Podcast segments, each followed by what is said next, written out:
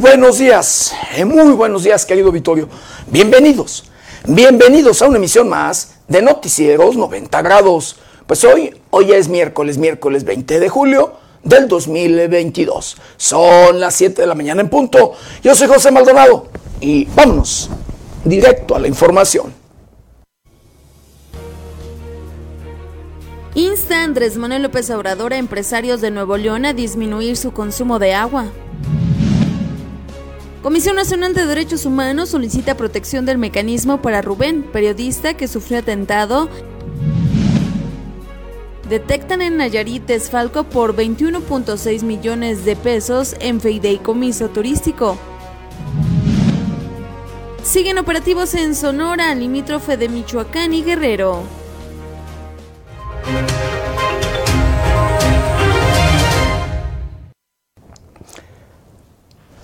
Bienvenidos, bienvenidos a una emisión más de Noticieros 90 grados. Pues sí, hoy, hoy es miércoles, miércoles ombligo de semana y 20, 20 días de este, el séptimo mes de este año difícil, de este año complicado, de este año preocupante.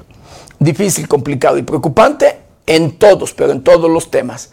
Llámesele en temas financieros, en temas sociales, en temas de política, en temas de educación y por supuesto en temas de salud, con este problema sanitario. Problema que ha invadido al mundo, que ha invadido al planeta. Sí, me refiero, bueno, a estas enfermedades, a estas enfermedades, unas que se han convertido en pandemia, como es este coronavirus conocido o denominado como SARS-CoV-2 y de conocido, mejor conocido como COVID-19. Además de esta otra enfermedad conocida como la viruela del mono, que también ya hay presencia en el resto de países del mundo. Enfermedades que causan problemas a la salud, que causan problemas, por supuesto, a la vida humana, que en algunas ocasiones, muchas de las ocasiones, con algunas de estas enfermedades, llegan a arrebatar la vida. Y por supuesto, afectan la economía de todas las familias. Pero bueno, así, así las cosas, así la realidad, así pues esta, esta situación. Y que para ello se hacen esfuerzos, que científicos y gobiernos hacen esfuerzos para combatir, para frenar, para parar, para acabar con este o estas enfermedades. Pero hay otro problema y que, como luego yo lo he dicho, querido Vittorio, incluso todavía más grave, que es el de la corrupción. Y que la corrupción, querido Victorio, va de la mano con la inseguridad. Y que la corrupción se ve en todos, pero en todos los sectores. La corrupción se ve en todos. Se ve en los temas de salud, se ve en los temas de seguridad, se ve en los temas, por supuesto, de educación y en todos, pero en todos lados. A donde quiera que usted va, incluso, querido Victorio, a querer cumplir con sus compromisos, con sus obligaciones, al querer pagar sus impuestos, allí encuentra obstáculos. Allí se encuentra con que, pues, le ponen trabas para que usted cumpla con su compromiso. ¿Verdad? Esto es una constante donde quiera que usted vaya. No me va a dejar mentir. Usted, usted es el mejor testimonio de ello. donde quiera que usted quiere ponerse al corriente, ya sea en lo municipal, en lo estatal o en lo federal, siempre, siempre encuentra obstáculos. Y ya hay eh, gente preparada, los llamados coyotes o demás, aquellos supuestos asesores, aquellos supuestos o aquellas personas que le ayudan a gestionar su, su trámite. Por supuesto, son gestiones que no son de a gratis, que no son, ¿sí? De amigos, sino que le cuestan. Le piden para, sí, luego le, le dicen, para sus gastos y por supuesto para pagar o para mocharse con, porque así lo dicen, con los empleados de las dependencias. Y donde quiera, se lo vuelvo a repetir, en todos los niveles, los niveles de gobierno. Esto eh, se ve. Y eh, día a día, día a día, se repiten estos, estos casos.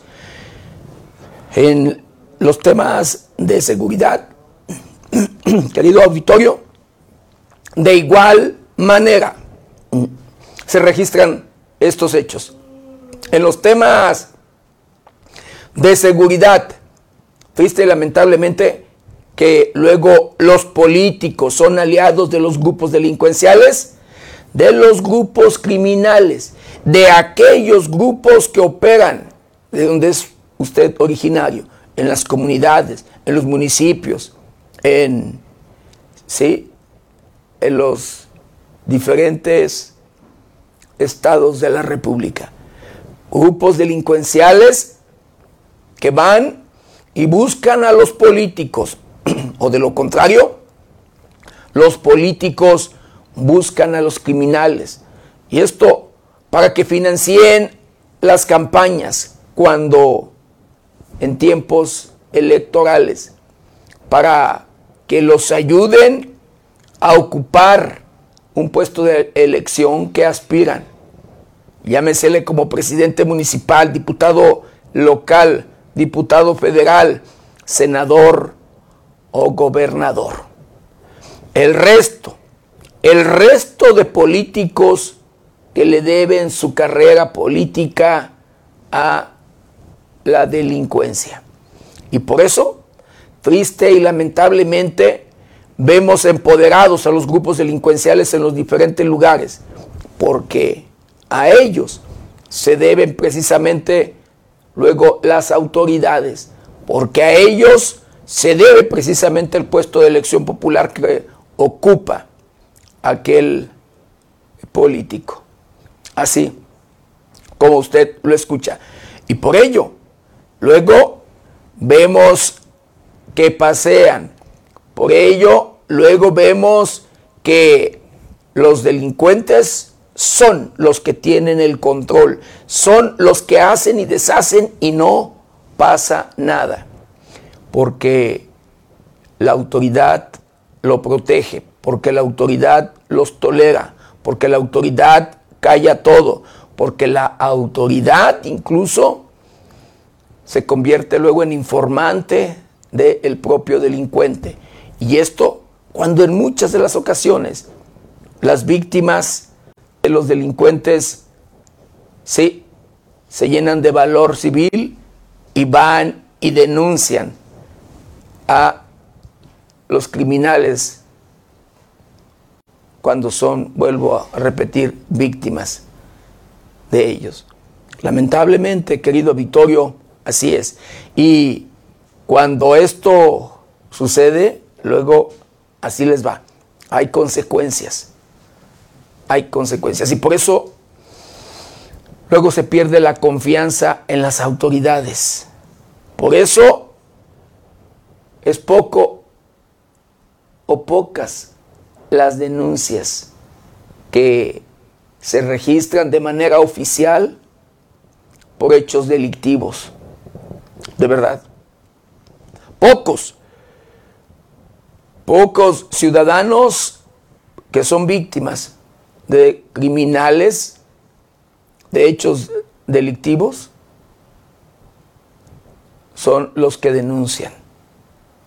Y como le digo, luego a veces hasta con consecuencias. Porque luego los amenazan, los intimidan, los obligan a no continuar, a no darle continuidad a sus denuncias, declaraciones o demás. La aportación de pruebas.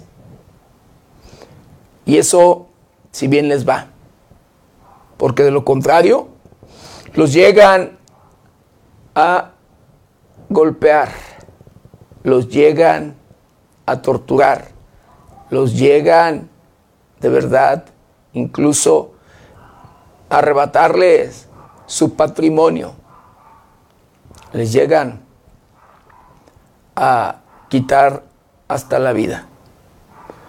Los criminales lo que hacen es llevar a cabo las prácticas delictivas que día a día se repiten, las extorsiones, los secuestros,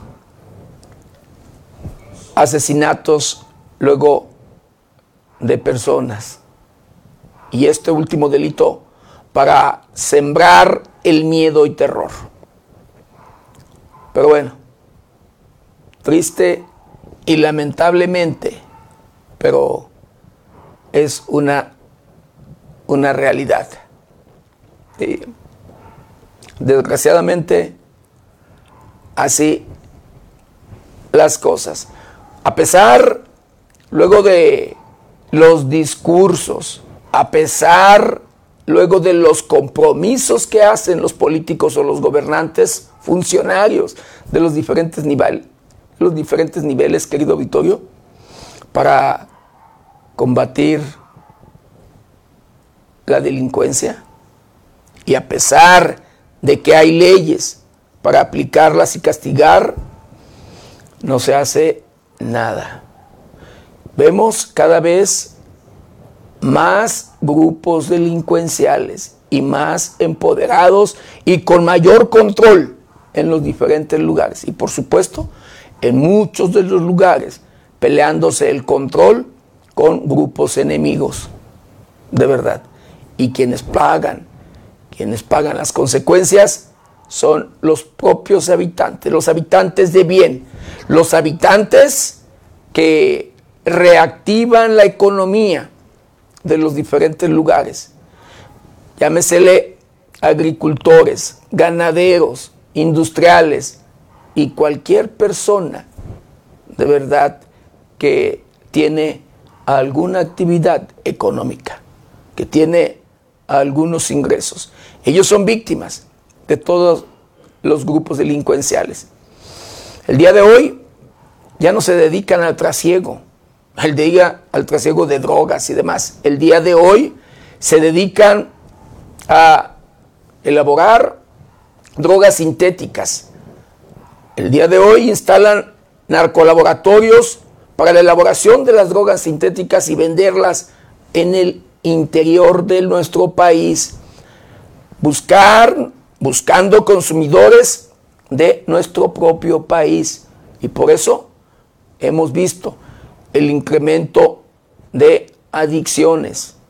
Hemos visto el incremento de personas jóvenes, hasta niños, de verdad, querido auditorio, y por supuesto también adultos. Allí, pues, en las drogas, que son ya adictos, que forman parte de las estadísticas de adicciones en nuestro país. Triste y lamentablemente, pero esto es una realidad, querido auditorio. A ver si por ahí producción nos pueden apoyar. Así las cosas, querido auditorio, pero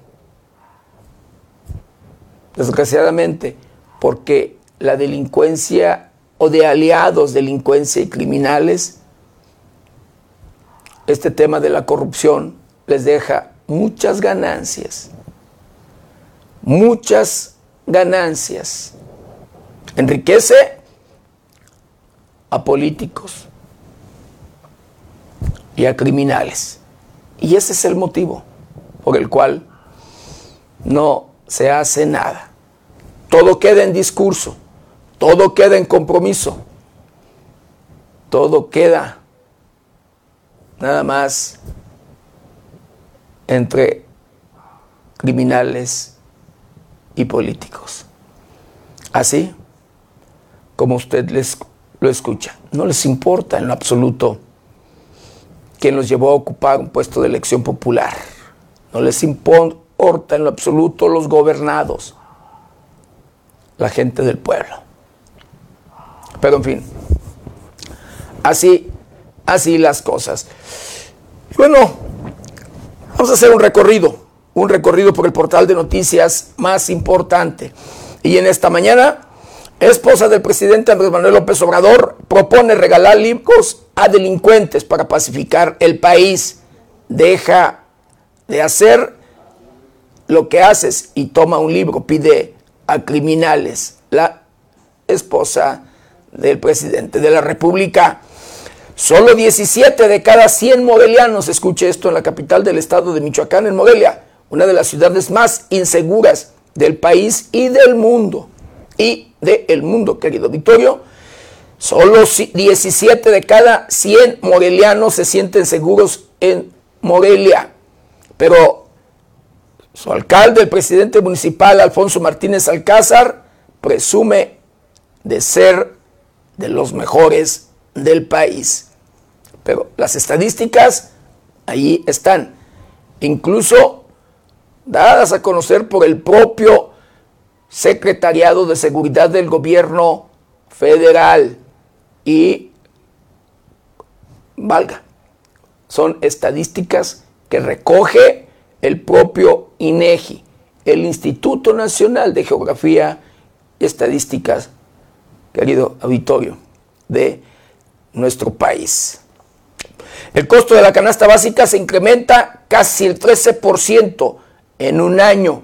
Esto de, desgraciadamente, por esto, esta difícil situación económica que se vive en nuestro país. Y esto lo da a conocer el Coneval. Incinera la Secretaría de la Defensa Nacional más de mil kilos de drogas y percusores. Con seguridad refuerzan a Sonora tras captura de Caro Quintero, luego de que se cree que pudiera haber o registrarse ataques, enfrentamientos, ataques e instalaciones de los propios de las propias fuerzas armadas. Visita el secretario de Seguridad Pública del Estado de Michoacán, Ortega Reyes, los municipios de Peribante, Tinguindín y Villamar por el tema de inseguridad y con este propósito de el desarme, del desarme de los grupos armados. En esa región, allí mucho civil armado y luego tienen también por allí sus supuestas barricadas, sus grupos que operan y que liderean algunos, algunos personajes. Hay 25 millones de mexicanos con conservadores que son nuestros adversarios, dice el presidente de la República, Andrés Manuel López Obrador. La Fiscalía General de Justicia del Estado de Guanajuato esclarece homicidio de tres personas ocurrido en febrero. Morelia, entre las 15 ciudades más inseguras del país, según sus habitantes. Y esto Luego, como le decía, de recoger el INEGI la opinión de cada uno de los ciudadanos en Morelia. Los Correa y la familia michoacana talan 38 mil metros cuadrados de bosque en Ciudad Hidalgo, Michoacán. La Fiscalía General de la República ya investiga. Prohíbe el Tribunal Electoral del Poder Judicial de la Federación a Morena realizar mítines proselitistas. Inaceptable abuso de autoridad de la policía de Alfonso Martínez Alcázar, sí, de Morelia, la policía municipal de Morelia, que con el pretexto de recaudar eh, ingresos, abusan, siembran y hacen, híjole, un sinfín de remisiones, tanto de vehículos al corralón como de personas. Y esto por consigna, por indicación de las propias autoridades municipales para recaudar dinero. Muchas víctimas. De hecho, en unos minutos, eh, si no pasa otra cosa, tendremos un testimonio precisamente de ello. Una persona que ha sido eh, víctima de estos abusos, de estos atropellos, que simplemente por estacionarse a esperar que subiera su familia eh, o personas a su vehículo, llegaron elementos de la policía municipal y lo obligaron a bajarse, lo sometieron y lo remitieron a Barandilla. Se llevaron el vehículo, tuvo que pagar, eh, si no me equivoco, 6 mil pesos, 4 mil o 6 mil pesos, más eh, la grúa, así como usted lo escucha. Y bueno, inaceptable abuso de autoridad de la policía de Morelia, de Alfonso Martínez Alcázar, lo dice la diputada Seira Alemán. Ya han realizado eh, canje de placas 750 mil personas en Michoacán y esto lo da a conocer la Secretaría de Finanzas del Estado. En menos de 24 horas se registran en México y en nuestro país más de 34 mil casos nuevos de COVID y 134 muertes. Los estados donde registran mayor índice de contagios son la Ciudad de México, Estado de México, Nuevo León, Guanajuato, Juan, eh, Jalisco, San Luis Potosí, Tabasco y aunque eh, en Michoacán en menor índice, pero también en Michoacán.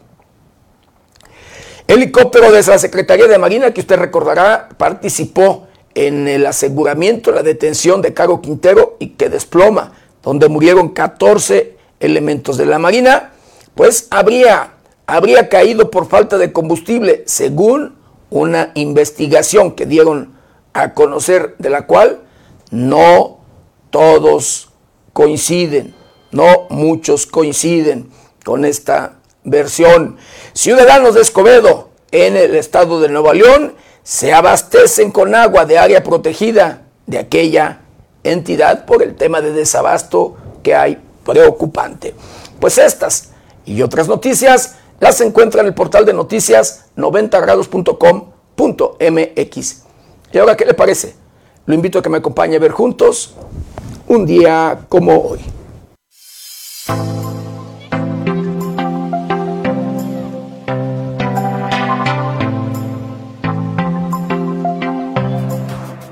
Día como hoy, 20 de julio, pero del año de 1923, muere asesinado en el Parral, Chihuahua, Francisco Villa, el Centauro del Norte, uno de los principales jefes de la Revolución Mexicana. Su acción militar fue clave para la derrota de Victoriano Huerta.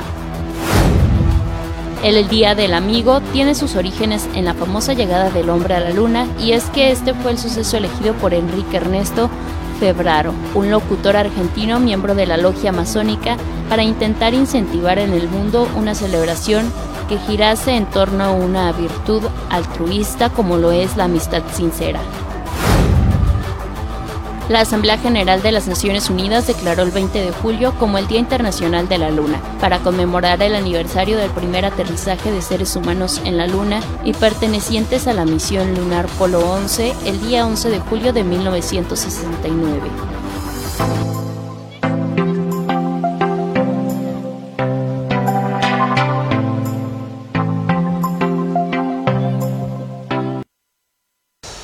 Bueno, quiero mandar saludos, saludos especiales a todo, a todo nuestro auditorio, a todos aquellos que nos ven y nos escuchan a través de las diferentes plataformas de 90 grados. Saludos, saludos especiales a aquellos que nos ven a través de la televisión, los que nos escuchan a través de las diferentes estaciones de radio que se enlazan con este su noticiero preferido y por supuesto, de igual manera, con mucho cariño y respeto a todos, a todos aquellos que nos ven y nos escuchan a través de las diferentes redes sociales de 90 grados. Un saludo muy especial, por supuesto, a todos, a todos los conacionales que nos ven y nos escuchan después de las fronteras de nuestro país. Y pues bueno, ya de lleno, de lleno con la información y hablando de este tema que ha causado polémica en nuestro país, el, sí, la obra del tren Maya, eh, pues el propio presidente de la República declara y dice que la obra no se detiene, que por corruptos y pseudoambientalistas no, no se detendrá la obra del tren Maya. Así, así lo señala el presidente de la República, Andrés Manuel López Obrador.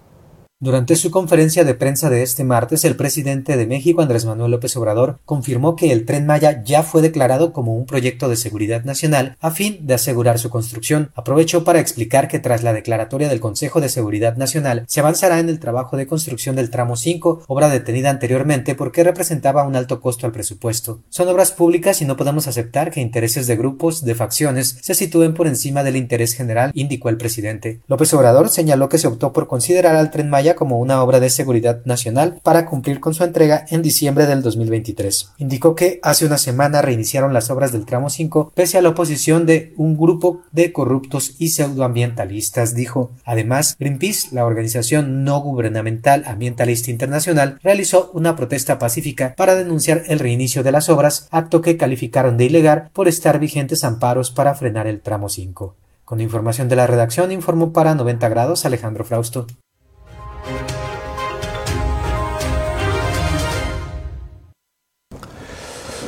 Pues sí, la declaración del propio presidente de la República defendiendo precisamente su proyecto, este proyecto de esta obra del tren Maya, donde, pues sí, ambientalistas y pues ciudadanos, varios por allí colectivos que han pues de incluso exhibido que se está dañando el medio ambiente, la fauna y flora, flora y fauna en aquella región. Y, además también allí este, arqueología.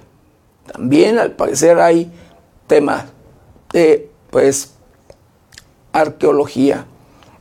Pero bueno, eh, patrimonio que por allí también pues está en riesgo.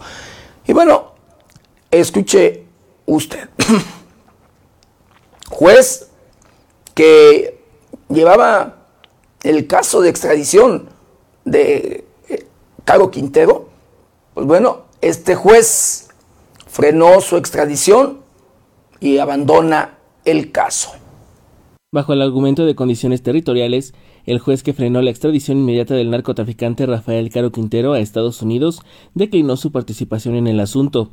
Fue así que el juez Francisco Reséndiz Neri señaló que le corresponde a un juez de distrito del Estado de México continuar con el juicio de amparo, en razón de que el capo fue recluido en el Centro Federal de Readaptación Social número 1 del Altiplano, ubicado en Almoloya de Juárez.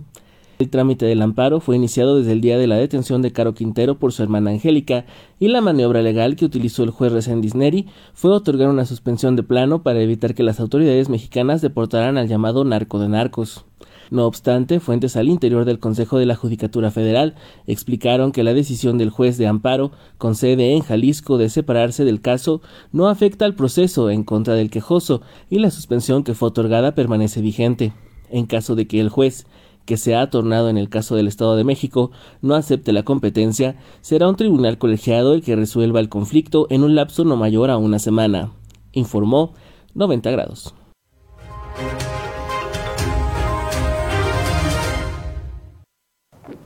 Y hablando precisamente de este tema de la detención de Caro Quintero y del helicóptero que participó, este eh, grupo de elementos de la Secretaría de Marina que detuvieron a Caro Quintero, que cae, desploma y mueren 14 elementos de la Marina, pues según primeras investigaciones, pues habla de que el helicóptero de la Secretaría de Marina habría caído por falta de combustible.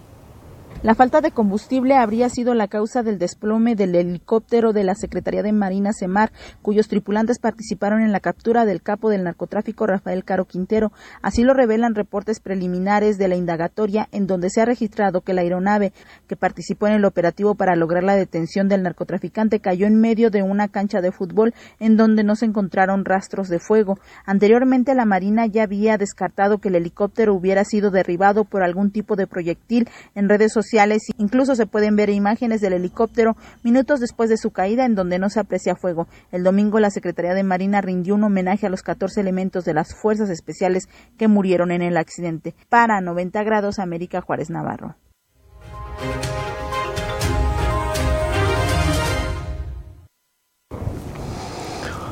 Bueno, y hablando de Nuevo León, hablando del problema precisamente que se registra en el tema de abastecimiento de agua, de el problema que hay precisamente en los mantos acuíferos, de más allá en aquel estado del norte de nuestro país. Insta el presidente de la República, Andrés Manuel López Obrador, a empresarios de aquella entidad a disminuir el consumo de agua. Andrés Manuel López Obrador, que insta a los empresarios a bajar su consumo de agua para que la población tenga acceso al líquido y se puedan hacer frente a la situación que se vive en Nuevo León. Nosotros podríamos ayudar a los empresarios a que disminuyan su consumo de agua si no les cobramos y le damos apoyo en material fiscal, por ejemplo, lo que falta es imaginación, indicó. Por otra parte, aseguró que no se revisarán las concesiones, ya que el problema se solucionará una vez que inicien las lluvias, pero se debe poner en primer lugar el uso de doméstico, primero que llegue el agua a la gente, no a las empresas, indicó. El gobernador está haciendo lo que puede, pero pues hace falta más imaginación y talento y experiencia, no del gobernador, ¿eh? Él tiene imaginación y tiene talento, tiene experiencia, sino de todos, dijo. Se deben plantear soluciones, los empresarios podrían ayudar si se les dejaran de cobrar concesiones a quienes tienen el permiso de explotar este recurso, pero esas soluciones deben de plantearse desde allá. Nosotros hemos ayudado al Estado, abundó. Se han enviado recursos para la construcción de la presa de Libertad. De mismo modo, la Cámara de la Industria de la Transformación, CAINTRA, ya ha atendido la solicitud del presidente y se comprometió a trabajar en conjunto para dar solución a este problema. Es por ello que han aportado una de 5 litros de agua e innovado en mecanismos que le permiten ahorrar agua durante el proceso de producción. A su vez, CAINTRA dio a conocer que en una encuesta interna arrojaron que su producto ha disminuido un 31% y que la falta de agua también ha representado un obstáculo para el gremio. Con información de la redacción para 90 grados, Jade Hernández.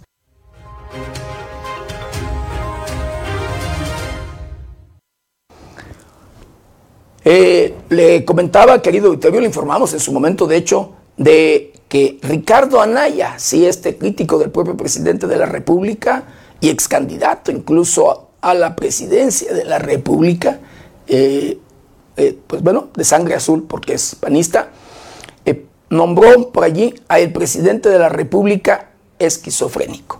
Por esta, la utilización de esta palabra, lo tunden en redes sociales.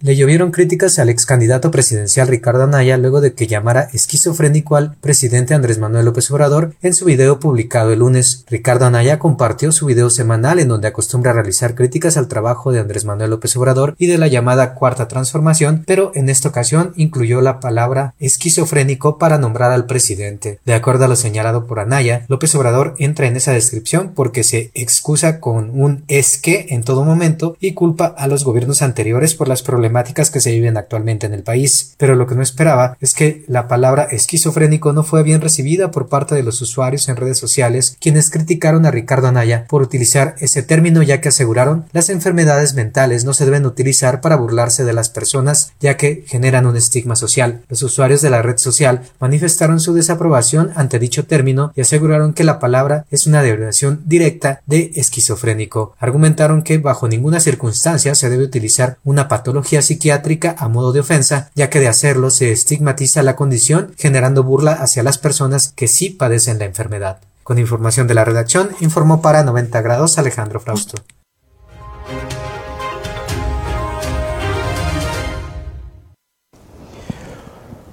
Por luego del aseguramiento de Caro Quintero, querido auditorio, la Fiscalía General de la República vendería, ¿sí? Cinco propiedades de este narcotraficante para dar ese dinero a los Estados Unidos. Cinco propiedades del capo del narcotráfico Rafael Caro Quintero están en la mira de la Fiscalía General de la República, la cual busca ponerlas a la venta para entregar los recursos obtenidos a una corte federal del Distrito Este de Nueva York. Esto en respuesta a una solicitud de asistencia jurídica internacional que busca hacer efectiva una sentencia dictada el 15 de abril del 2021 por la mencionada corte en la que pidió el decomiso civil de cinco inmuebles de la familia Caro Elenas. En consecuencia, la Fiscalía General de la República presentó una demanda de extinción de dominio para las cinco propiedades localizadas en Zapopan, Jalisco, y las cuales están en nombre del capo, de su esposa María Elizabeth Elenes, así como de sus hijos Héctor Rafael, Rosana Elizabeth, Enoch Emilio y Mario Gibran, la demanda fue radicada ante la juez del sexto distrito en materia de extinción de dominio, especializadas en juicios orales mercantiles en la Ciudad de México, Argelina Román Mojica, quien decretó el aseguramiento de las propiedades. La enajenación de los bienes fue solicitada ante el Instituto para devolver al pueblo lo robado para posteriormente monetizarlas y entregar lo obtenido al gobierno de Estados Unidos vía FGR en los términos del artículo 250 de la Ley Nacional de Extinción de Dominio. Los inmuebles en cuestión se ubican uno en el fraccionamiento Villa Universitaria, otro en el fraccionamiento Mercado de Abastos Norte, otro en el fraccionamiento Vallarta Universidad y dos más se ubican en el fraccionamiento residencial Arboledas, todos estos en Zapopan, Jalisco. Con información de la redacción para 90 grados, Jade Hernández.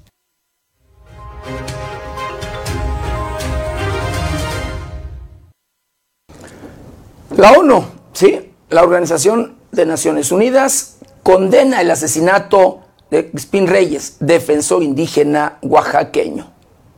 La Oficina en México del Alto Comisionado de las Naciones Unidas para los Derechos Humanos condenó el asesinato del defensor indígena de derechos humanos Crispi Reyes Pablo, cometido el 14 de julio del 2022 en el municipio de San Juan, Joaquín Mixe, Oaxaca. De acuerdo con la información recabada por la ONU, el defensor comunitario de derechos humanos fue asesinado con arma de fuego mientras trabajaba en una propiedad cerca de la comunidad de Juquila Mixes. Hasta enero de este año, el señor Reyes Pablo se desempeñaba como agente municipal de la comunidad indígena Mixe de Guadalupe Victoria, San Juan Juquila Mixes, representando a la comunidad y defendiendo los derechos de sus integrantes, especialmente de las 128 familias que habían sido forzadas a desplazarse de su comunidad de origen en el año 2017. El desplazamiento forzado es una de las realidades innegables y complejas en México y en Oaxaca. El asesinato del señor Reyes Pablo es una tragedia evidenciando la situación en la que viven las víctimas de desplazamiento forzado y el riesgo que corren quienes defienden sus derechos, señaló Guillermo Fernández Maldonado, representante en México de la ONU. Expresó que las personas defensoras de derechos humanos desempeñan un rol fundamental en nuestra sociedad y cualquier ataque en su contra también afecta la seguridad y el goce de derechos de sus comunidades. Es fundamental que el Estado mexicano asegure la protección de las comunidades que han sido forzadas a desplazarse, tal como la comunidad indígena Mixe de Guadalupe Victoria. Con información de la redacción para 90 grados, Jade Hernández.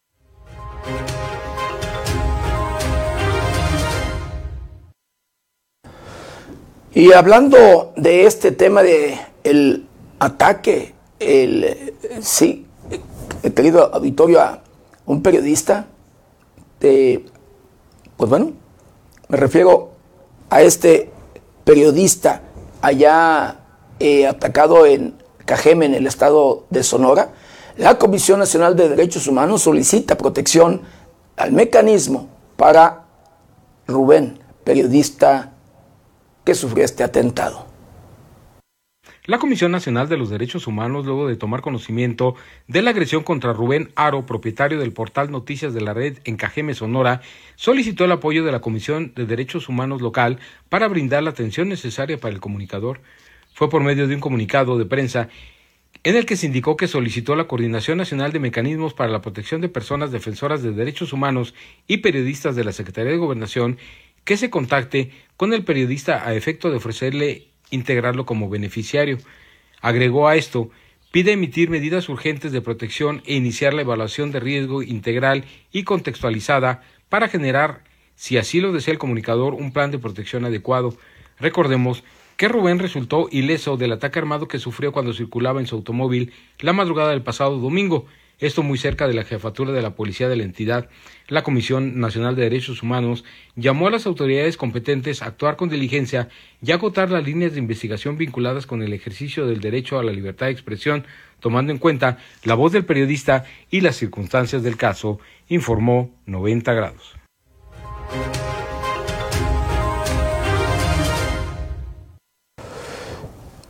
Bueno, no, eh, no es oportuno cancelar pasantías pese a inseguridad de alumnos, asegura Jorge Alcocer. Durante la conferencia de prensa del presidente de la República, Andrés Manuel López Obrador, el titular de la Secretaría de Salud, Jorge Alcocer, lamentó el asesinato del médico pasante Eric Andrade en Pueblo Nuevo Durango y aprovechó para hablar sobre las pasantías en zonas inseguras. Detalló que el joven médico pasante fue víctima del ataque armado por estar atendiendo a un paciente quien ya había sido atacado previamente. Es un evento triste que no debe repetirse, una situación lamentable de un integrante joven, que son los internos, los pasantes. En este caso, hubo una situación de violencia que hirió una bala a un paciente y estaba presente el médico pasante, y luego entró un grupo armado. En ese momento fue quien hirieron y falleció el pasante, dijo el funcionario, Agregó que no es oportuno que se suspenda ese proceso de formación para los médicos jóvenes que están a punto de recibirse, pero aseguró que se revisan las condiciones de seguridad.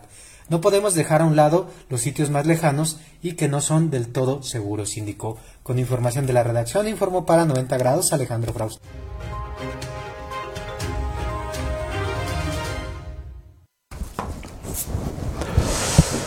Detectan en Nayarit desfalco por 21, escuche usted, 21.6 mil, 21.6 mil millones de pesos en fideicomiso turístico. Tras un conjunto de investigaciones que se extendieron por siete meses, el gobierno de Nayarit informó haber detectado un desfalco por el orden de 21.657 millones, al cual se habrían concretado con la adquisición ilegal de 70 propiedades en la Riviera Nayarita. El modo superandi de todas estas acciones han sido a través de asociación delictuosa, operaciones de recursos de procedencia ilícita, administración fraudulenta, fraude específico, delitos cometidos por servidores públicos y defraudación fiscal. Estamos hablando de un concurso de delitos. Esta envergadura de operación es verdaderamente propia de la mafia más profesional que puede existir la camorra o la mafia siciliana. ¿Quiénes? Directores generales y delegados fiduciarios especiales, fedatarios públicos, integrantes del Comité Técnico del Fideicomiso Bahía de Banderas, empresas fantasmas y o prestanombres.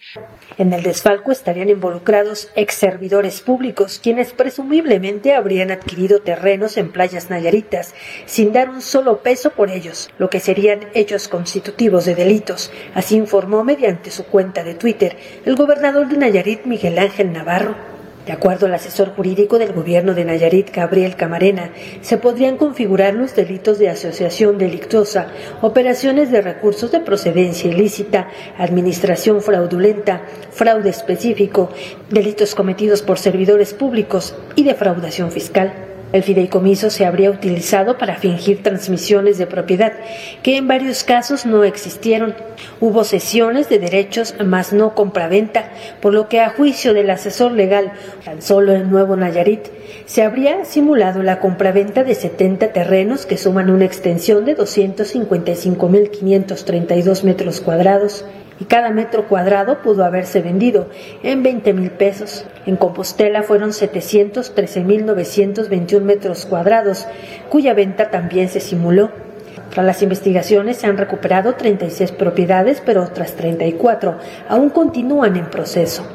El Fideicomiso Bahía de Banderas era un organismo encargado de administrar terrenos expropiados a ocho ejidos y ejidatarios de Bahía de Banderas, y su fin era impulsar el desarrollo turístico de la región. El Fideicomiso se constituyó el 10 de noviembre de 1970.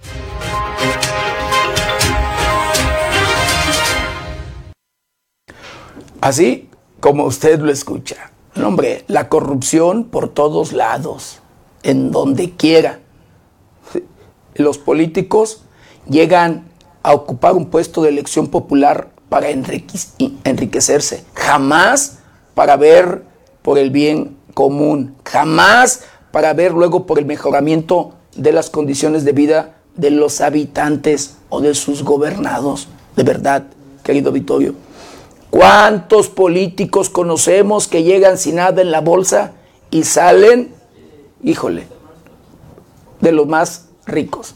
Que sí, cuando terminan ya su administración, es, son un rico más, son ricos más, así como usted lo escucha. Pero bueno, así, así las cosas.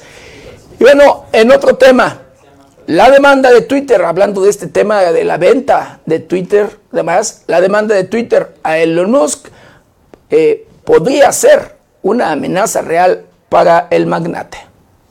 El pasado 8 de julio, Elon Musk, CEO de Tesla y SpaceX, canceló el acuerdo que tenía de adquirir Twitter por un total de 44 mil millones de dólares, con el argumento del incumplimiento sustancial de múltiples disposiciones por parte de la red social. De acuerdo con la firma de inversión Hindenburg Research, el violar el acuerdo de compra como lo hizo Musk representa una amenaza totalmente real para el director ejecutivo de Tesla y SpaceX. Nathan Anderson, fundador de Hindenburg Research, comentó que Elon Musk desperdició gran parte de su influencia por los diferentes tweets compulsivos y desacertados que ha publicado. Este martes, un juez escuchará los argumentos a favor de la solicitud de la red social. El juicio se llevará a cabo el próximo mes de septiembre. Por su parte, la red social ha solicitado que se aceleren los procedimientos, pues el acuerdo de adquisición de Twitter vence el 25 de octubre, mientras que los abogados de Musk pidieron que la diligencia sea retrasada hasta el 13 de febrero de 2023 o más. Con información de la redacción, reportó para 90 grados Noé Almaguer.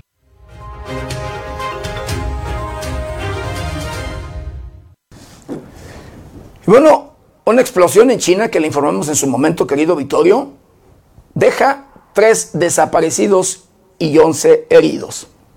Una explosión en la que se desplomaron tres pisos en un edificio de China dejó 11 heridos y tres desaparecidos. El incidente ocurrió en la ciudad de Tianjin, al norte de China. Las autoridades siguen en la búsqueda de los tres desaparecidos y la investigación apunta al desgaste de la estructura como la posible causa de la explosión que se registró aproximadamente a las 7.15 de la mañana, hora local. En las fotos del lugar se observan derruidos los tres pisos superiores de un edificio, sin embargo, los departamentos vecinos no sufrieron daños. En China, el crecimiento económico desmedido, aunado a la falta de mantenimiento y el incumplimiento de las normas ambientales y de seguridad ha dado como resultado una serie de accidentes lamentables a lo largo de los años. Los puntos más preocupantes del deterioro de los inmuebles tienen que ver con las tuberías que transportan el gas natural, los sistemas de calefacción y las instalaciones eléctricas. China lleva años tratando de reemplazar estas estructuras, sin embargo, es una tarea titánica debido a la densidad de su población. Con información de la redacción informó para 90 grados Alejandro Frausto.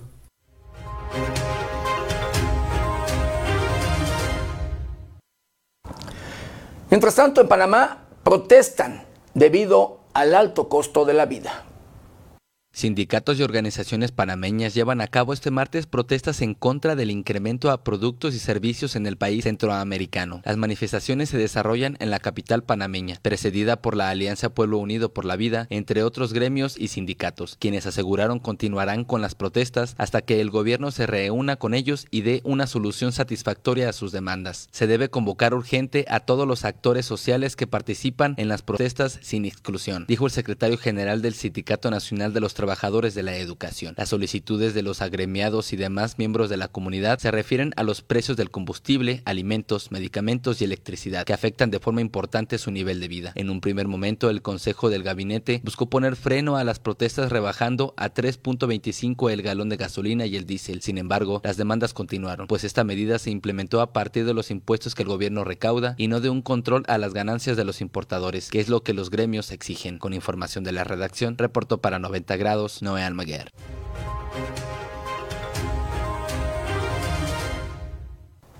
Y bueno, hablando de este, los cambios climáticos, hablando de estos pronósticos, querido Vittorio, de las lluvias tropicales, de pues luego allí los huracanes y demás que se forman, la onda tropical número 13, ubicada en el istmo de Tehuantepec y Golfo eh, de este mismo lugar, genera lluvia en cinco estados de la República.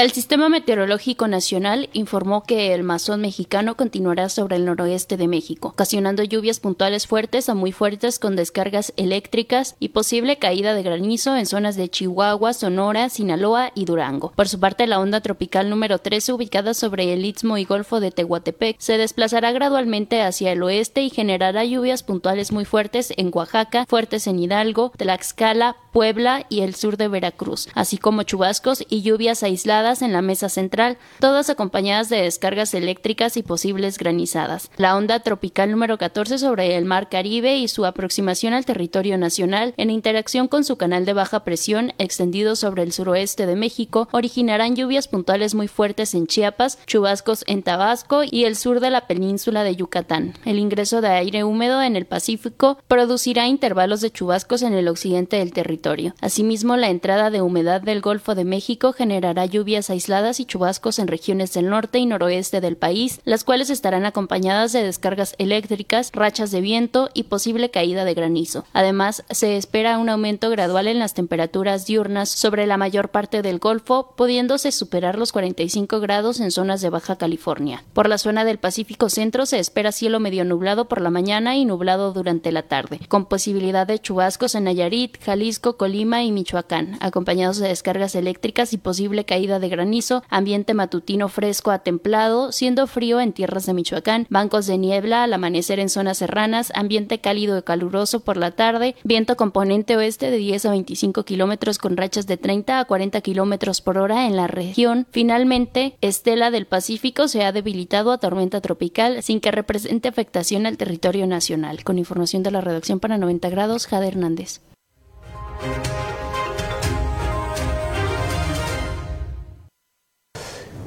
Bueno, mientras tanto, eh, impresionantes olas gigantes impactan las costas de Hawái. Alertan por arejada histórica. La tarde del domingo, olas gigantes con una altura de más de dos metros impactaron las costas de Hawái. Ante esto, autoridades alertaron por una marejada histórica. El fenómeno natural se registró durante una boda que se celebraba en Hawái, así como en edificios aledaños en la ciudad de Kona. Ahí se presentaron las olas gigantes de más de 2.5 metros de altura que tomaron por sorpresa a todos. Fue por medio de redes sociales que se compartieron videos que muestran el momento en que se levantan las olas que rebasan los edificios, por lo que rápidamente se popularizaron. Esto alarmó a las autoridades por lo que alertaron por marejada histórica. Además, advierten sobre la presencia de olas gigantes. Cabe señalar que la marejada ciclónica es un aumento anormal del agua generado por una tormenta, por encima de la marea pronosticada astronómica, lo que quiere decir que es un incremento en el nivel del agua durante una tormenta debido a la combinación de la marejada ciclónica y la marea astronómica. Según explicó el Servicio Meteorológico Nacional de Estados Unidos, un oleaje muy grande del sur de Hawái producirá peligrosas olas rompientes e inundaciones localizadas en algunas secciones bajas de la costa costa oriente. Con información de la redacción, reportó para 90 grados Noé Almaguer.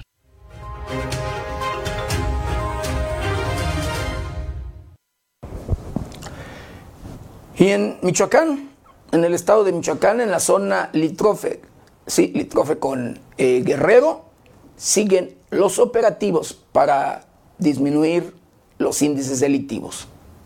Un patrullaje realizados con total respaldo de la CEMAR en pro del turismo y del cuidado del transporte de carga a diversas mercancías, autoridades de los estados de Michoacán y Guerrero llevan a cabo acciones operativas, ello derivado del convenio de colaboración interestatal en materia de seguridad y justicia entre las dos entidades.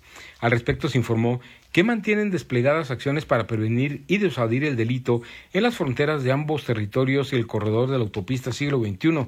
Es por ello que la Guardia Civil de la Secretaría de Seguridad Pública de Michoacán, en coordinación con la Secretaría de Marina y la Secretaría de Seguridad Pública del Estado de Guerrero, establecen labores permanentes para garantizar un libre y seguro tránsito carretero en los límites de las entidades en beneficio del turismo, pero también del transporte de carga de diversas mercancías.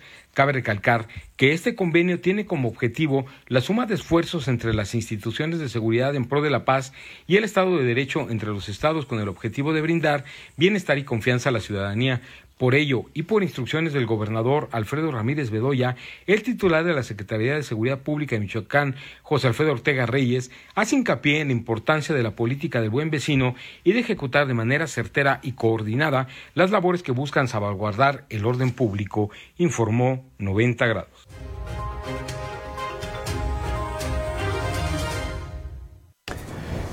Bueno, la Secretaría de la Defensa Nacional, eh, a través de la 21 zona militar, incineran más de una tonelada de drogas.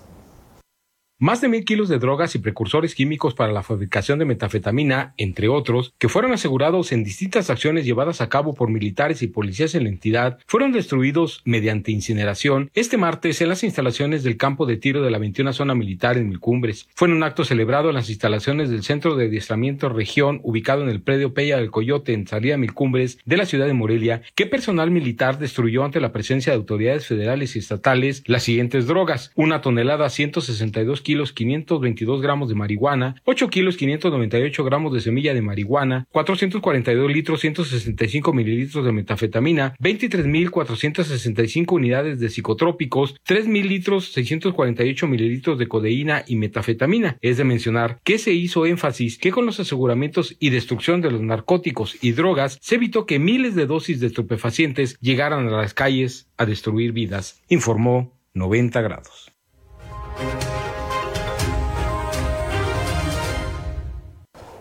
Y bueno, por su lado, la Fiscalía General de Justicia del Estado de Michoacán, a través de su titular, el maestro Adrián López Solís, pues dice que va de pie y sigue de pie en la lucha para combatir el narcomenudeo. Durante el evento en el que se destruyó por incineración más de una tonelada de narcóticos, Adrián López Solís, fiscal general del Estado, ratificó el trabajo interinstitucional para combatir el tráfico de drogas. Para ello, la denuncia ciudadana es una de las claves en combate a dicho flagelo, aseveró el fiscal.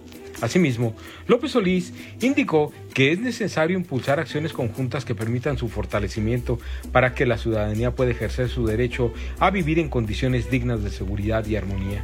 Asimismo, luego de participar en la incineración de narcóticos en el Centro de Adiestramiento Militar de la doceava Región Militar, el fiscal general resaltó el trabajo coordinado que en el marco de su competencia y atribuciones se ha venido realizando con las autoridades de los tres niveles de gobierno como parte de la Estrategia Nacional de Seguridad Pública para impulsar acciones de prevención e investigación orientadas a la detención de personas relacionadas con estas actividades, así como el aseguramiento de sustancias ilícitas.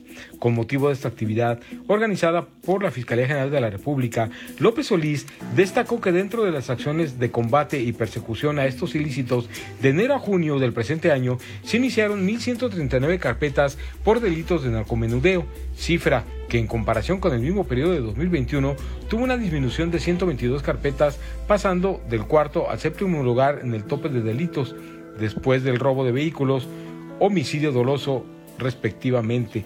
Ante el secretario de Gobierno, Carlos Torres Piña, así como autoridades de la Secretaría de Defensa Nacional y Fiscalía General de la República, el funcionario refrendó el compromiso de la institución de ser una aliada de estas acciones a fin de cerrar paso a los grupos criminales y evitar que estas sustancias sigan afectando en la sociedad, principalmente en la juventud, informó 90 grados.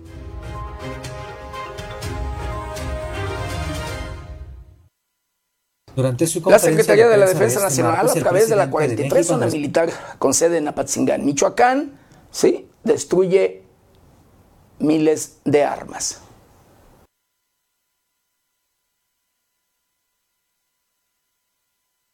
En el marco de la Estrategia Nacional de Seguridad Pública y la Política de Cero Impunidad del Gobierno Federal.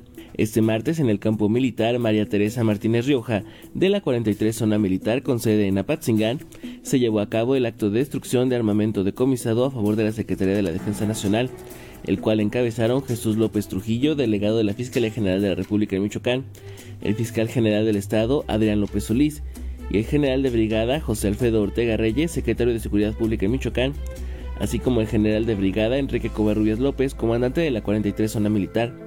Se destruyeron 24.581 cartuchos de diversos calibres, 761 cargadores de diversos calibres, 252 armas largas, 70 armas cortas, ello conforme a lo establecido en el procedimiento sistemático de operar para el control, destrucción y aprovechamiento lícito de las armas de fuero decomisadas.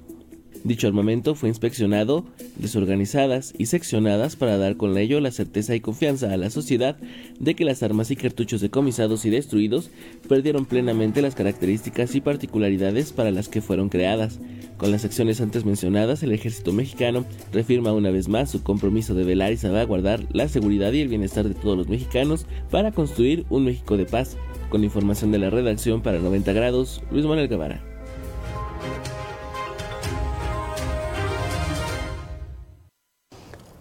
Bueno, el gobernador del estado de Michoacán, Alfredo Ramírez Bedoya, pide empezar a agilizar la construcción del distribuidor vial de la salida a Mil Cumbres en la capital michoacana. Visité hoy, visité hoy el distribuidor vial de Milcumbres, eh, están avanzando, lo que les estamos pidiendo es que avancen de manera más eh, decidida. Yo estaré ahí el próximo martes de nueva cuenta. Hoy nos reunimos con las empresas constructoras en el lugar. Todo indica que en tres semanas estará abierta la circulación en el paso superior de oriente a poniente o poniente a oriente, eh, de Milcumbres rumbo a Avenida Acueducto y viceversa. Y estaremos el martes ahí de la próxima semana. Vamos a darle seguimiento personal, puntual cada semana para el avance de las obras. Sí. Si ya lo declaró, si ya lo declaró él, es que, es que así es. Pues eh, seguir insistiendo. Seguiremos insistiendo porque tenemos ahí una situación difícil que se está atendiendo. Pero bueno, también tenemos que ajustarnos a la realidad y empujar las cosas para que esa obra se concluya.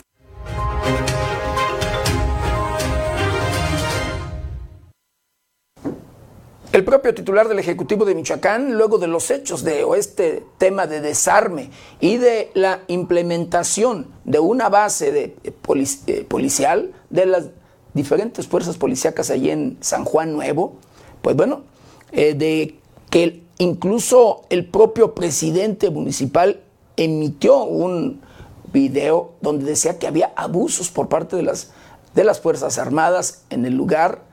El titular del Ejecutivo desmiente y dice no hay abuso policial en, este lugar. Buscan distraer la atención. Yo creo que es totalmente eh, un distractor. Quieren distraer la atención, pero sobre todo eh, señalar que esta presencia será permanente las fuerzas federales, de las fuerzas estatales, de la Guardia Nacional, del Ejército Mexicano, ya está la BOI, la base de operaciones ahí y está haciendo su labor. ¿Por qué estamos ahí? Porque desde ahí eh, existía una banda de delincuentes que eh, se dedicaba a la extorsión, que se dedicaba precisamente, ustedes lo saben, desde hace tiempo San Juan Nuevo eh, tiene situaciones de inseguridad. Eso es real.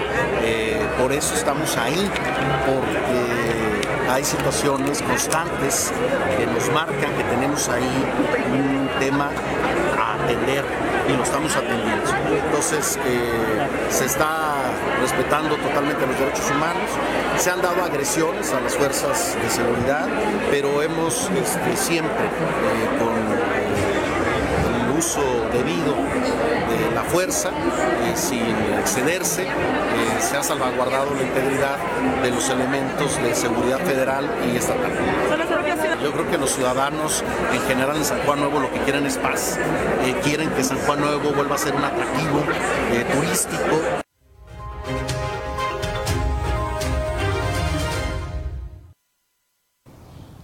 Bueno, y al referirse de esta nueva Fuerza Armada, ya en lugar de mm, Policía Michoacana, Guardia Civil, el titular del Ejecutivo de Michoacán da a conocer que realizará labores también de protección en desastres naturales. Reunión de trabajo con la Coordinación Nacional de Protección Civil, el gobernador Alfredo Ramírez Bedoya informó que a través de la nueva Guardia Civil se reforzarán acciones operativas en las corporaciones municipales del Estado y de la Federación para atender contingencias por fenómenos naturales.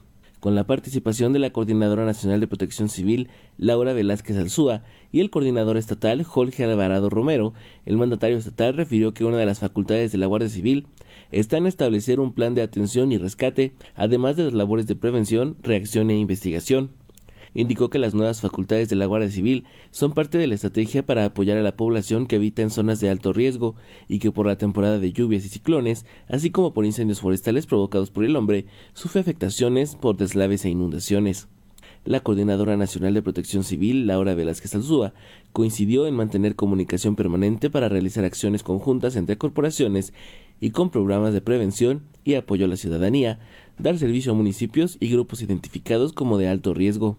Por su parte, el secretario de Gobierno, Carlos Torres Piña, informó que a la fecha en Michoacán se cuenta con 88 consejos municipales de protección civil. Por su parte, el secretario de Gobierno, Carlos Torres Piña, informó que a la fecha en Michoacán se cuenta con 88 consejos municipales de protección civil instalados, a la par de realizar labores de capacitación y prevención. En ese sentido, detalló que han establecido convenios con la UNAM y con la Universidad Michoacana de San Nicolás de Hidalgo para realizar estudios en distintas zonas con la finalidad de tener información sobre posibles desastres.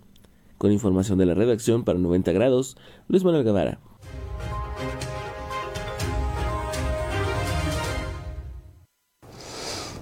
Luego de los abusos que realiza la Policía Municipal, querido Victorio, en la capital del estado de Michoacán, la que encabeza precisamente la administración de Alfonso Martínez Alcázar, señalamientos de varias víctimas de abusos de la policía que le siembran, eh, pues valga, grados luego de alcohol, que los remiten a barandillas sin motivos en un determinado momento, que se llevan también los vehículos y que lo hacen con toda la intención de que sea un tema recaudatorio ¿sí? Aunque lo desmienta o lo quiera decir otra cosa, declare otra cosa el propio presidente municipal de que no es recaudatorio.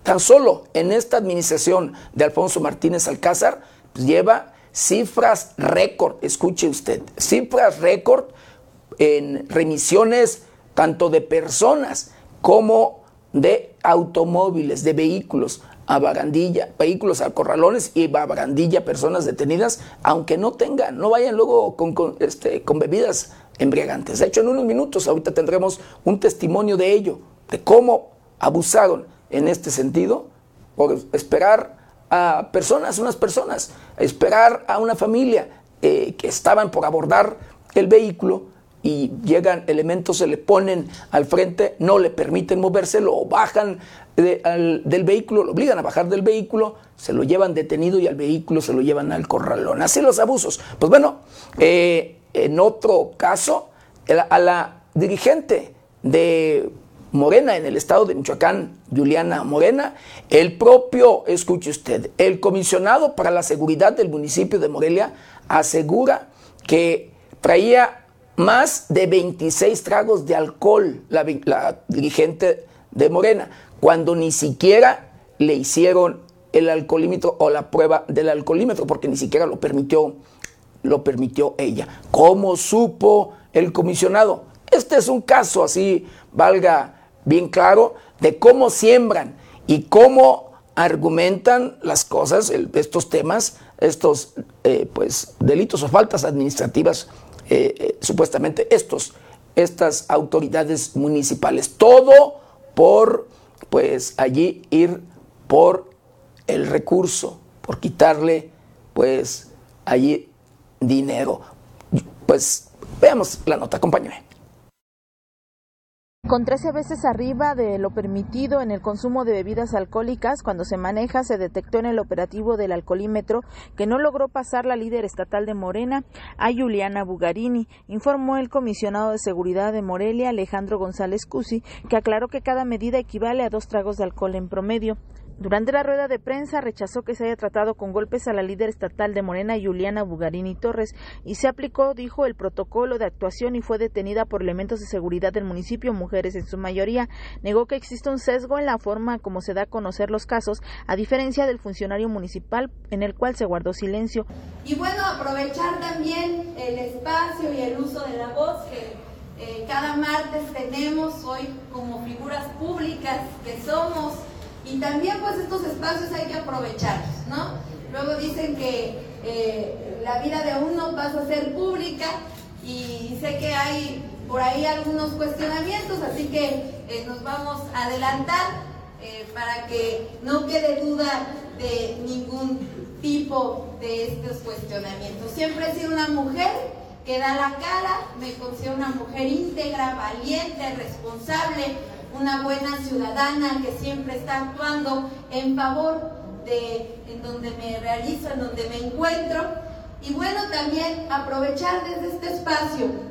Hoy quiero hacer una denuncia también pública por la violencia y la brutalidad que tiene hoy nuestra policía en Morelia. De verdad que es lamentable, es triste eh, lo que hoy pues se vive, no solo yo, a lo mejor a mí me pusieron los focos porque soy figura pública, pero es algo que viven cotidianamente los morelianos y las morelianas. Para 90 grados, América Juárez Navarro.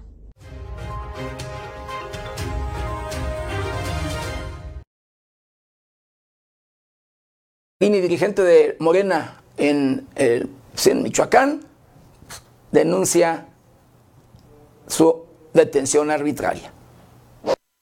Juliana Bugarini Torres, delegada nacional con funciones de presidenta del Movimiento de Regeneración Nacional en Michoacán, denunció que presuntamente fue detenida de manera arbitraria durante la aplicación de un alcoholímetro de la Policía Municipal de Morelia. Según su versión, fue remitida sin que se le aplicara la prueba del alcoholímetro, lo que consideró como una violación a sus derechos humanos y no descartó que por ser figura pública se actuara de manera excesiva en contra de ella. La exsecretaria de los jóvenes informó que presentó una queja ante la Comisión Estatal de Derechos Humanos y no descartó solicitar los videos que se graban con las cámaras corporales de los elementos municipales. Se presentó ya este, una queja ante la Comisión de Derechos Humanos señalando todas las violaciones y seguramente hay más quejas en la Comisión de Derechos Humanos porque Fíjense que mientras me encontraba ahí detenida, supe que fue eh, personal de la Comisión de Derechos Humanos, por la manera en cómo me llevaron, emitió una queja. Y bueno, eh, también supe que no nos dejaron ingresar en donde me encontraba. Tras su experiencia como presunto infractora de la ley, dijo que las condiciones de barandilla son insalubres para los detenidos e invitó a la Comisión Estatal de Derechos Humanos a revisarlas pidió investigar la operatividad del alcoholímetro e incluso la destitución de funcionarios de la Policía Municipal que actúan mal contra la ciudadanía. Informó para 90 grados Amanda Bautista Rodríguez.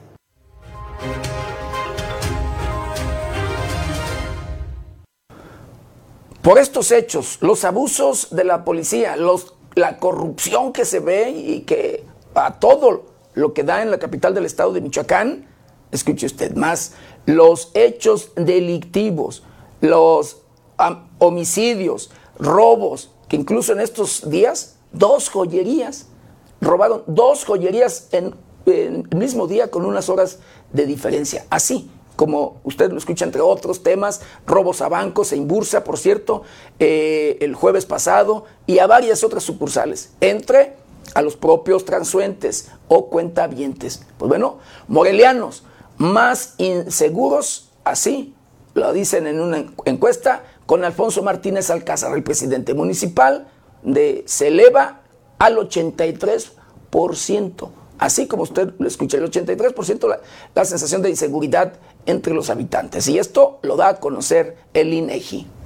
En un lapso de un año, de junio del 2021 a junio del 2022, la sensación de inseguridad entre los habitantes de Morelia aumentó del 83.6% desde el 67.9% previo, lo que representa una variación porcentual de 15.7%, una de las mayores del país según datos del Instituto Nacional de Estadística y Geografía INEGI. Según la encuesta nacional de seguridad pública urbana en su, el aumento porcentual que vivió la ciudad en este lapso corresponde en su mayoría a la administración de Alfonso Martínez Alcázar, PAN PRD, y es uno de los mayores de México solo por debajo de cinco municipios y de los estados de Nuevo León, Guerrero, Colima y Ciudad de México, que registraron los mayores aumentos en sensación de inseguridad entre los habitantes. La cifra de ciudadanos que sienten miedo de vivir en la ciudad de Morelia también es una de las 15 más altas en México. Los lugares donde los morelianos se dijeron más inseguros son cajeros automáticos en la vía pública, transporte público, bancos y las calles que recorren de manera cotidiana. Para 90 grados América Juárez Navarro.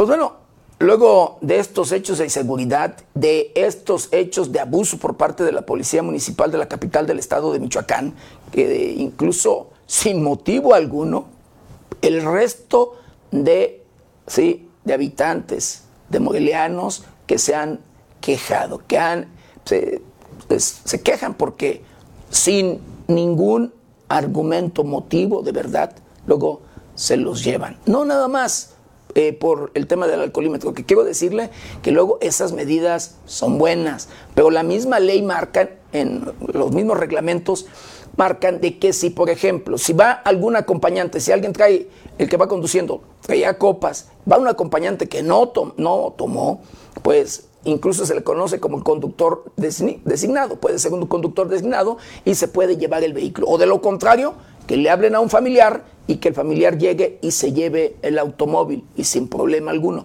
a menos que el, pues valga, el conductor se manifieste allí violento, eh, ya es otra cosa. Pero ese, ese luego es lo que siembran. Ese es uno de los motivos por el cual que siembran, que se ponen violentos, que son agresivos y que hacen y deshacen cuando no es así.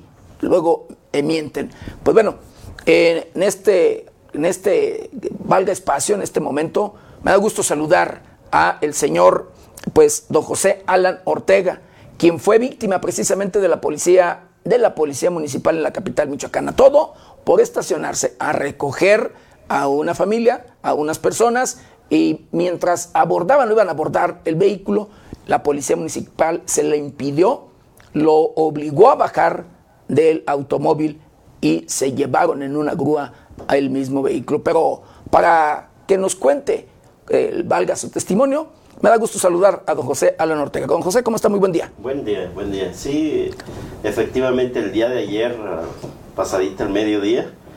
Antier. Ayer. Ayer. Ayer 19, ayer 19 exactamente. Pasadito el mediodía, este, pasé a Allende y, Cerrada San Agustín a recoger a una persona. Eh, de hecho, la persona tenía una emergencia. Este, me estacioné, pasó un oficial femenino, este, me invitó a que me moviera pero el área donde yo me estacioné, pues no le estorbaba absolutamente a nadie, porque exactamente en esa esquina se, se amplía la calle y este... Pues en lo que abordaba. En lo que abordaba, ¿no? Pues me estacioné en lo que abordaba, la persona ya venía. Pero la oficial, en lugar de continuar, de hecho había más carros estacionados, en lugar de continuar mm, revisando los demás carros, a mí ya me había invitado que, que me moviera, le dije que me permitiera un momento. Eh, y así fueron las cosas. Me volvió a invitar, ya la persona venía, de hecho llegó, pero ya en ese momento ella ya estaba... Fue insistente. Siguió insistente y, ya estaba elaborando este, infracción, boleta de infracción. La boleta de infracción por estar en un lugar prohibido de estacionamiento. A nadie le estuve estorbando, todo estaba pasando bien, como le digo, ahí hay un pequeño ampliación de la calle. Ya no le permitieron abordar a, la persona. Ya la persona, eh, de hecho, este, ya no le permitieron abordarla. Este, todavía le dijo a la persona que, bueno, se apurara pues a hacer su, su infracción. Tardó más de 12 minutos haciendo la infracción la persona, cuando me estaba requiriendo que me moviera, este, eh, porque ya le había avisado a, pues, al más, más personal este, que llegaron. Pidió apoyo. Pidió apoyo, sí. Que llegaron este, a. Pero le estoy hablando que eso no pasó ni siquiera un minuto, un minuto y medio, ¿sí?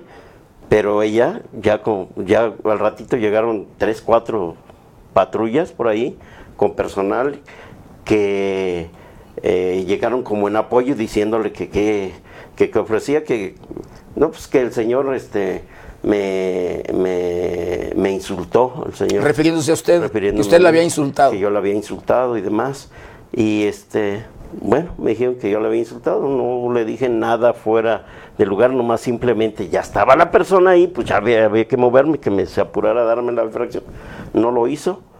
Este, su servidor sí le dije a, lo mejor alguna mala palabra, le dije que poca madre porque pues, me estás eh, corriendo de aquí y ahorita te estás entreteniendo demasiado. Esa fue la ofensa más grande que le pasó al, oficial. Ya cuando llegaron los, demás oficiales de apoyo, este, eh, me, me, dijeron que o me bajaba voluntariamente o me bajaban a la fuerza de mi vehículo. Entonces, pues preferí mejor bajarme, me subieron a la patrulla, me llevaron, eh, buena atención en la entrada y demás, eh, me hicieron un examen médico y demás, me, me estuvieron esperando una hora y fracción más o menos para que me atendiera un juez.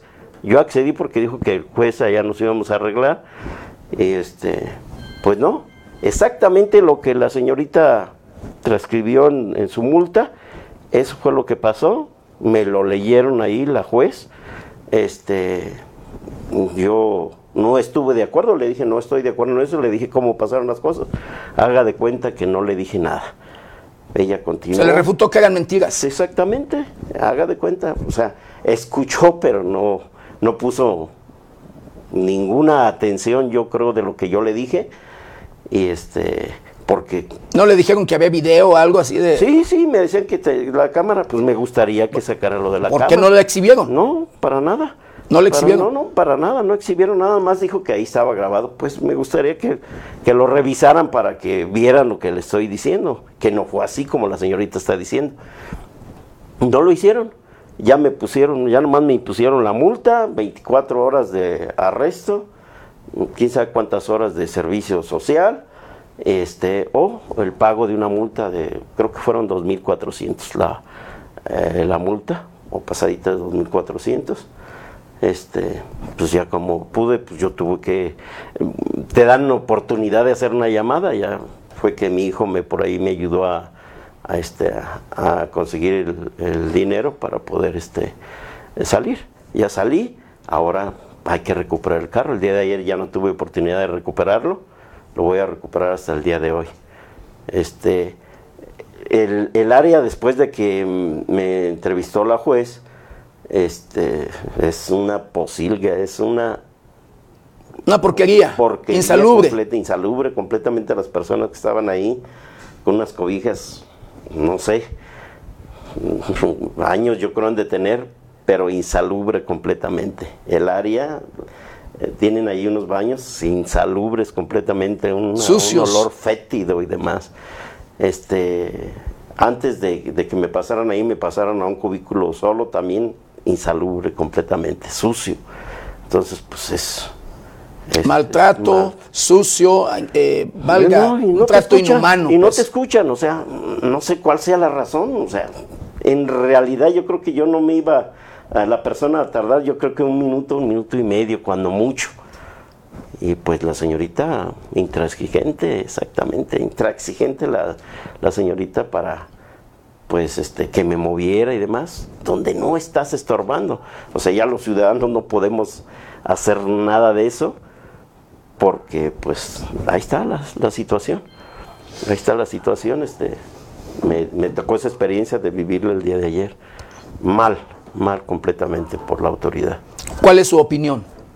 No, pues que están están súper exagerando y tienen, pues ahora sí que eh, mal al ciudadano, lo atienden mal completamente por ese tipo de ¿Están abusando o no están abusando? Están abusando, exactamente. Están abusando de, de la sociedad en este caso. Y el caso ¿Me mío, tocó? exactamente, me tocó a mí. Sí, así Pues ese es uno de los testimonios precisamente que día a día se repiten en la capital del estado de Michoacán, querido auditorio. Los abusos por parte de la policía municipal. De acuerdo a investigaciones que ha hecho este medio de comunicación, pues los elementos de tránsito y policía en sí en general tienen la orden, tienen la instrucción de remitir a Barandilla, de remitir al corralón a un determinado número de vehículos o de personas. Y esto precisamente para recaudar recursos, para allí ir financiando pues varias cosas seguramente y por supuesto para ir haciendo maleta, de, seguro estoy de ello, para el próximo proceso electoral. El presidente municipal puede una de dos reelegirse, que es uno de sus, pues valga, eh, pues allí pues, proyectos quiere, eh, pues aspira a seguir siendo presidente municipal para ir a la próxima elección que es para gobernador. Quiere ser, sueña ser gobernador Alfonso Martínez Alcázar, pero así, así como lo está haciendo, con una policía arbitraria, con, valga, la inseguridad a todo lo que da en la capital del estado de Michoacán, en lugar de preocuparse por garantizar la seguridad de los ciudadanos, incluso está declarado el propio presidente municipal que ellos no cuidan borrachos cuando suceden cosas en la noche, cuando las personas jóvenes, eh, valga, eh, salen de algún antro, se divierten, pues sí, en la noche, ellos, así lo ha declarado, no van no cuidan borrachos. Y bueno, eh, también las personas que conviven y que se toman algunos alcoholes, también son ciudadanos, también pagan sus impuestos y también incluso los propios funcionarios como Alfonso Martínez Alcázar también se echa sus alcoholes y lo ha exhibido, lo ha exhibido eh, con una caguama, tomando caguama, el presidente municipal Alfonso Martínez Alcázar. ¿Para qué? ¿O de qué se escándalo? ¿De qué se espanta? ¿O qué hace? Claro, yo, yo le voy a decir una cosa. Estoy de acuerdo en que se tenga que cumplir con esto, que tiene que haber estos filtros en un determinado momento para controlar aquellos luego que se les pasan las copas y demás, cuidar. Pero cuando no es así, jamás se tiene que pues abusar. Triste, lamentablemente, esa es la realidad. Y le digo constantemente, robos en la capital del estado de Michoacán. Ahí están dos joyerías en estos días, en esta semana, que robaron en Morelia. De manera, eh, valga, simultánea, con unas, una hora, no sé, en minutos de diferencia, entre otras cosas. A Imbursa, eh, una sucursal de Imbursa que también allí asaltaron.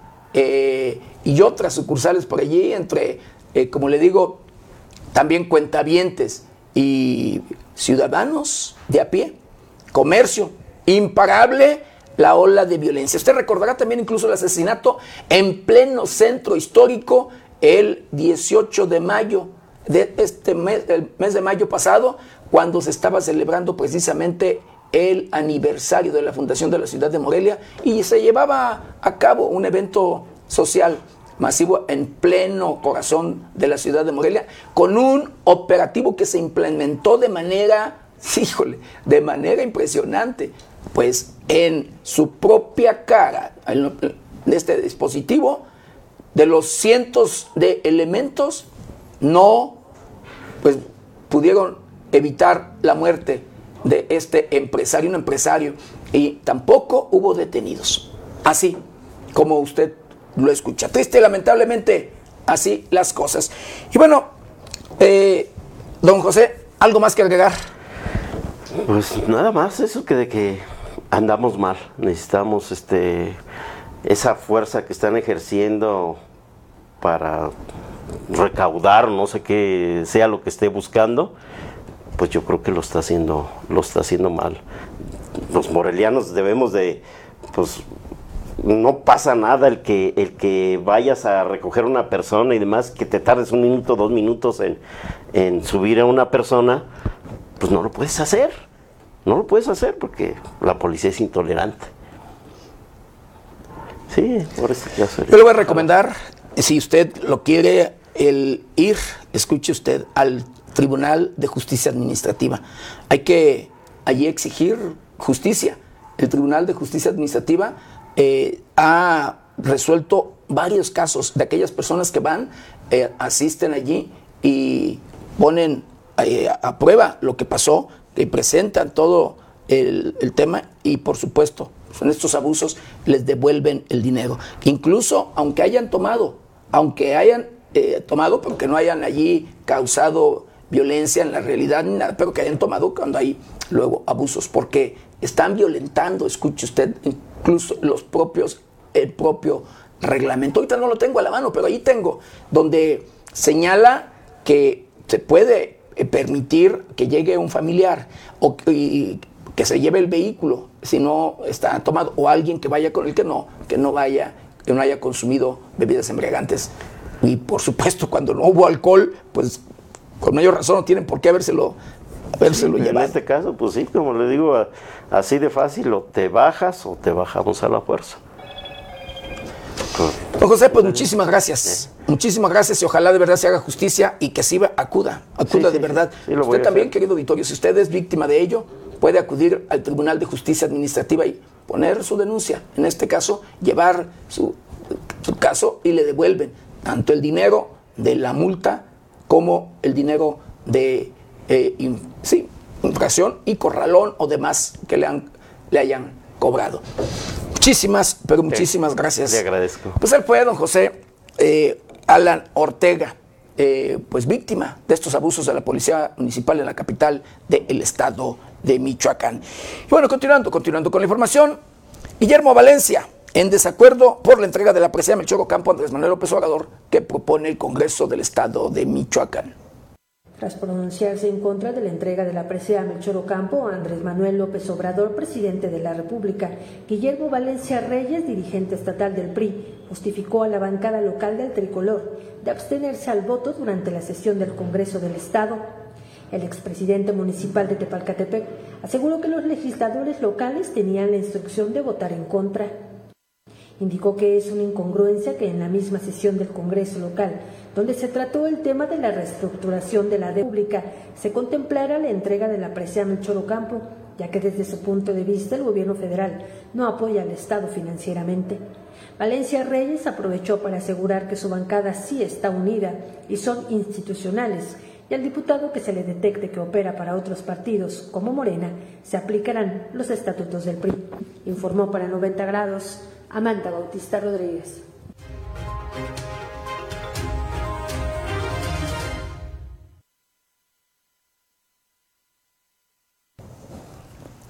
Michoacán inicia la semana con 13 muertos y 5 heridos. Hechos violentos. Cuatro mujeres las víctimas.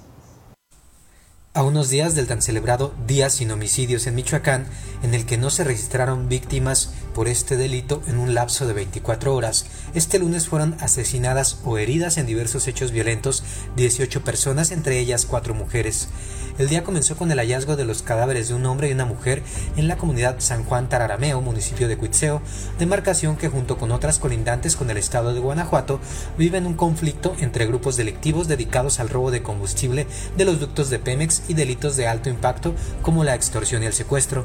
Posteriormente, en la capital michoacana fueron localizados los cuerpos sin vida de dos hombres amordazados y con heridas de bala en una casa en construcción en la colonia Vistahermosa, mientras que en el centro de la ciudad delincuentes robaron con violencia dos joyerías en el lapso de una hora. Estos atracos tuvieron lugar en dos negocios ubicados a una calle de distancia entre ellos y escasos metros de la Catedral de Morelia, los cuales dejaron en un caso un saldo de cuatro detenidos, joyería y armas aseguradas, y en el otro un delincuente muerto y un empleado herido. Uruapan vivió dos episodios de violencia el lunes, el primero cuando el conductor de un camión que transportaba aguacate fue baleado en la carretera San Juan Nuevo, en lo que se presume fue un intento de asalto.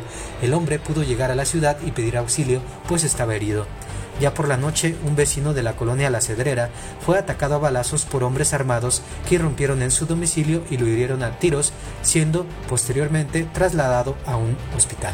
En otro hecho, los cuerpos sin vida de tres hombres y una mujer que fueron asesinados y envueltos en cobija fueron abandonados en la carretera Jacona-Jiquilpan a la altura de la comunidad Emiliano Zapata, municipio de Villamar. En semanas pasadas, en esa misma demarcación fueron localizadas fosas clandestinas con los restos de 25 cuerpos humanos. Asimismo, en el municipio de Jiquilpan, en un camino de tierra fue asesinado un hombre cuya identidad se desconoce, lo que representa el tercer caso de homicidio doloso en esa demarcación en lo que va de julio. Concluyendo el día, sicarios abrieron fuego contra empleados y clientes del bar denominado El Retén de Lupita, ubicado sobre la carretera que comunica a Cojumatlán, con, a con Zaguayo, dando muerte a tres varones de entre 28 y 33 años de edad. Asimismo, dos mujeres resultaron heridas y fueron trasladadas a un hospital. Con información de la redacción, informó para 90 grados Alejandro Frausto.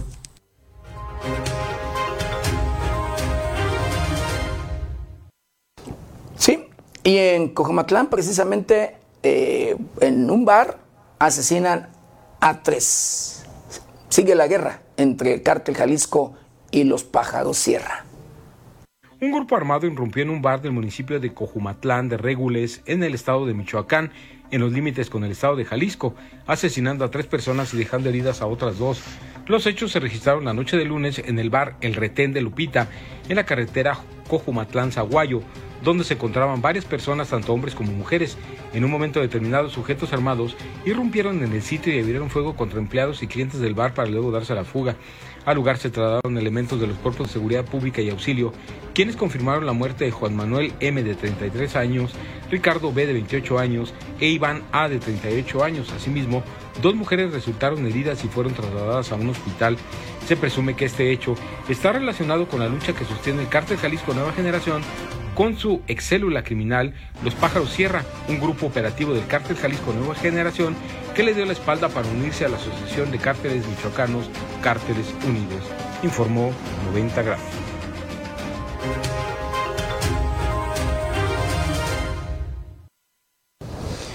Y bueno, en eh, calles, escuche usted, de Tlalpan en la Ciudad de México, descubren un recién nacido junto a una jardinera.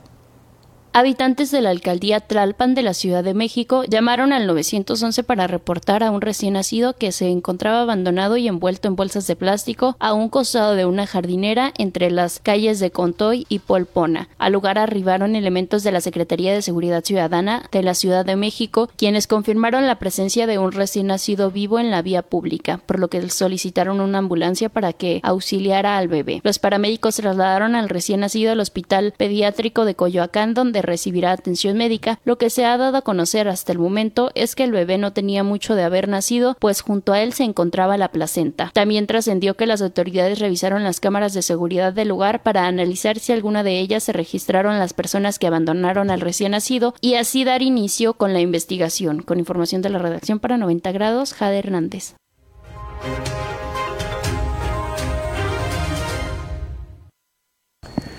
Bueno, y en Nuevo León, acusan a elementos de la Fuerza Civil eh, pues, de robar 70 mil pesos en efectivo. Un comerciante asegura que elementos de la Fuerza Civil le robaron 70 mil pesos en efectivo que se encontraban en el interior de una camioneta. El afectado relató que los policías entraron a su rancho en Aguasleguas, Nuevo León, diciendo que revisarían la camioneta. El hombre de 52 años de nombre Marco Antonio narró a Milenio que al momento de increpar a los policías, estos lo intimidaron y lo acusaron de alterar el orden público para enseguida abandonar el lugar en donde se llevó a cabo el robo, por lo que la víctima procedió a realizar la denuncia correspondiente en el Ministerio Público de la entidad y se encuentran en espera de una respuesta. El robo sucedió la mañana de lunes en el rancho de nombre Los Rodríguez, informó 90 grados.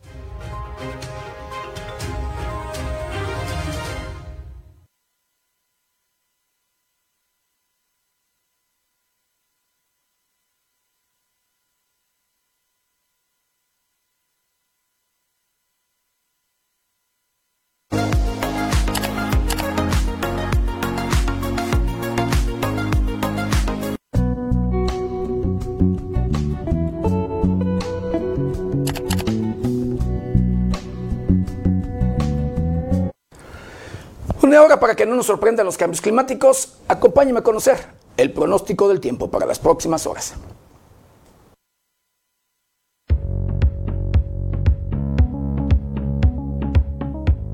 El Servicio Meteorológico Nacional de la Conagua le informa el pronóstico del tiempo.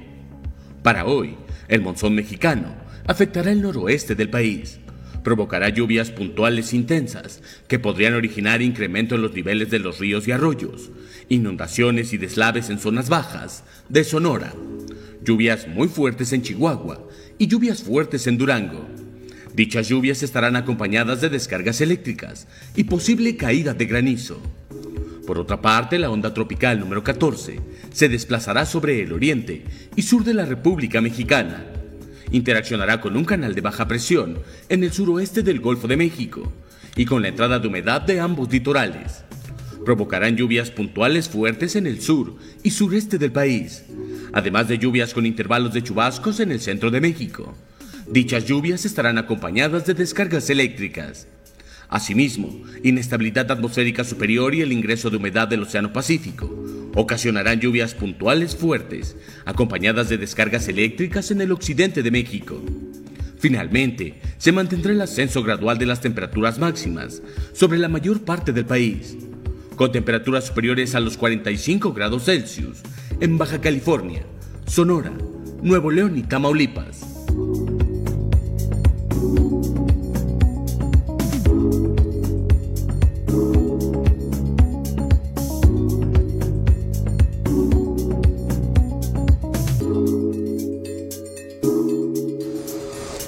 Pues hemos llegado. Hemos llegado al final de una emisión más de Noticieros 90 grados. No sin antes quiero agradecerle de verdad infinitamente el que nos hayan acompañado en este su noticiero preferido. De igual manera, el que nos ayuden a compartirlo para llegar a todos los rincones del planeta. Agradecerle de verdad allí también, pues, híjole, su comprensión por este tema que traigo allí de, de garganta un poquito afectada, pero ya, parece que ya vamos saliendo, vamos avanzando un poquito mejor. Pero bueno, Yo lo espero mañana, mañana ya jueves, de 7 a 8 de la mañana.